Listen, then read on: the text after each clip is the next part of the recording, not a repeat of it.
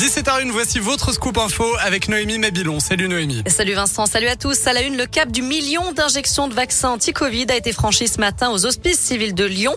Léa, une avocate de 29 ans, s'est inscrite il y a quelques jours pour sa dose de rappel à l'hôpital de la Croix-Rousse. Ce rendez-vous, fixé ce matin à 9h20, n'était pas anodin puisqu'il s'agissait effectivement de la millionième vaccination réalisée dans les six centres des HCL.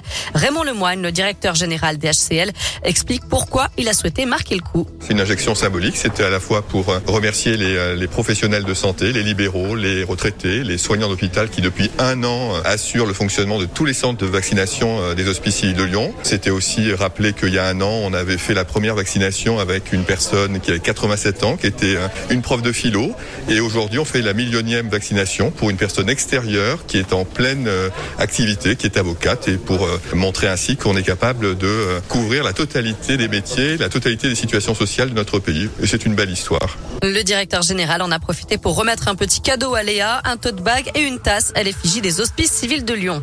Et puis changement de décor pour le centre de vaccination de Gerland. Il déménage au centre commercial de la Confluence à partir de mercredi. Le temps du transfert, le centre de Gerland sera fermé les 6, 7 et 8 février prochains. Il rouvrira ensuite pour sa mission première, l'organisation d'événements grand public. Dans l'actu de ce vendredi, nouvelle provocation des Dalton à Lyon. Le collectif de rappeurs lyonnais s'en est pris ce matin au maire du 8e arrondissement.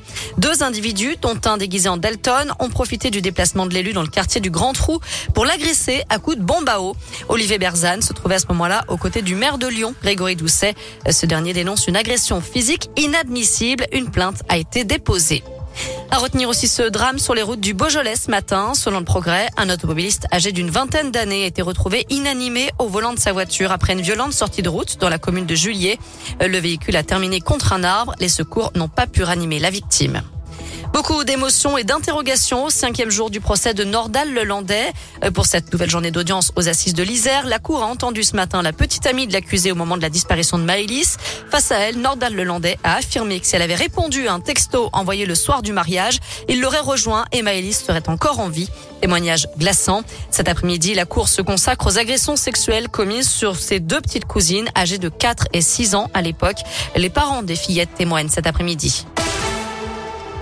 À la page des sports, les Jeux Olympiques de Pékin ont bel et bien commencé. La cérémonie d'ouverture officielle est terminée. Toutes les délégations ont défilé derrière leur porte-drapeau. La France, emmenée par les skieurs Tessa Worley et Kevin Roland, compte 88 athlètes et vise au moins 15 médailles. En foot, ouverture de la 23e journée de Ligue 1 de foot ce soir.